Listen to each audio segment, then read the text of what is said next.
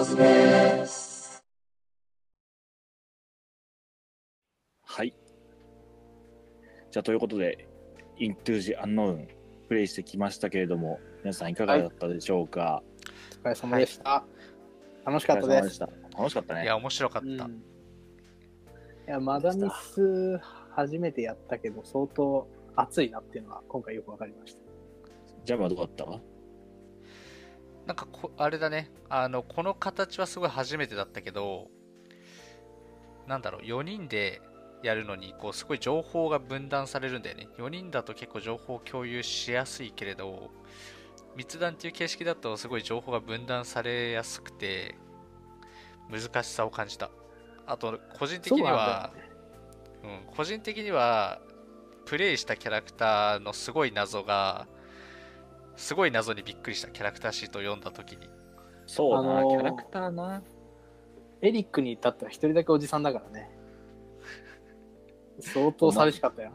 最初のキャラ紹介の時点で、親、エリック親っていう感じではあったからね。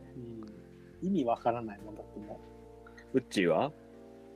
そうだね。まあ、こういう、あの、マダミスっていうのは初めてやって、あの、まあ、本当に難しかったけど、楽しかったっていうのが素直な感想で。う。小学生じゃん。うん？なんだ？小学生の感想じゃん。何？最近中にあんま喧嘩するのよくないと思うんだけど。わかったわかった。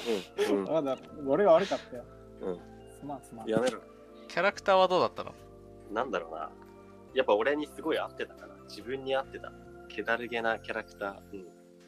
俺結構やっぱ気だるげなイメージあると思うから。あ、だから嘘つけやりやりやすかったかもしれないな。普段から結構気だるげな。え、何？嘘つけ え、なんか聞こえる？え、何が？どういうこと？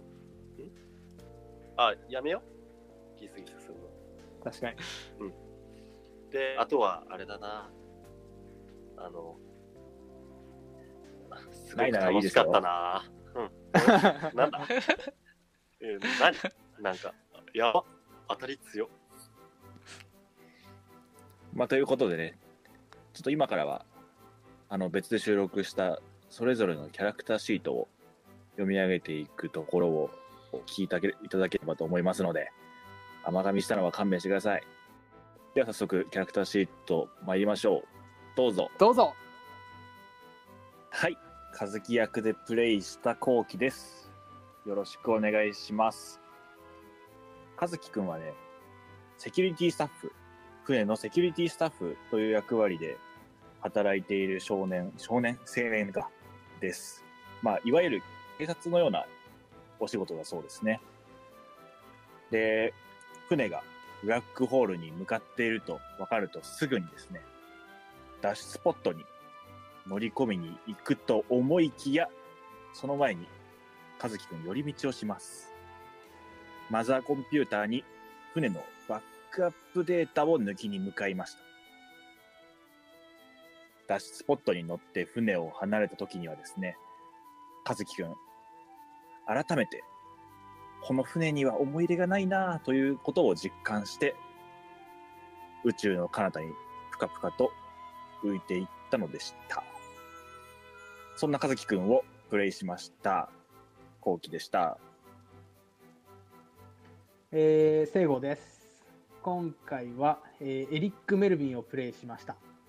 エリック・メルビンはですね、えーギデオン号の2代目船長で、えーギデオン号の住民は、えーまあ、大体50年くらい前から冷凍睡眠しているんだけど、初代船長は病気で20年前にこの世に去っていたで、私、エリックは、えーギデオン号のマザーコンピューターによって選出されて、え冷凍睡眠から目覚め、え初代船長の後を継いだ。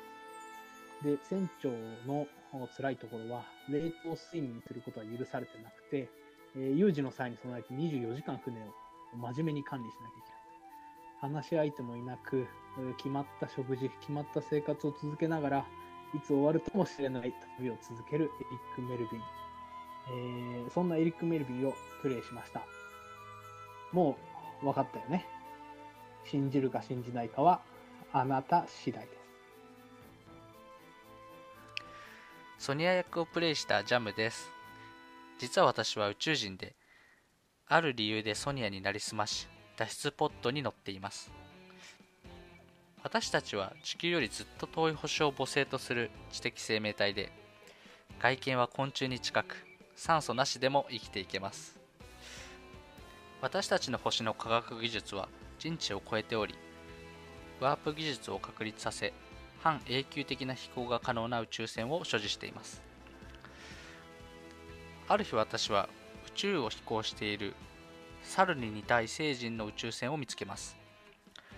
彼らはどんな特性なのだろうか。もし仮に野蛮な攻撃性がある場合にはそんなソニアになりすました宇宙人役をプレイしました。えー、こ今回空心 D ちゃんをプレイしましたウッチーです。貧しい家庭で育った空心 D は資産や家柄によって振り分けられる階級で一番下である C ランクに配属されることになります。貧富の格差でクラス分けされることに空心は激しく嫉妬していました。脱出ポットの利用できない C ランクの空心はギデオン号のメンテナンススタッフとして登場することになります。空心には貧しいなりに他の階級にはない様々な処世術を持っています。そして異常事態を告げるギデオン号のアラームが鳴り響く中あらかじめハッキングしておいた脱出ポットで脱出するのでした。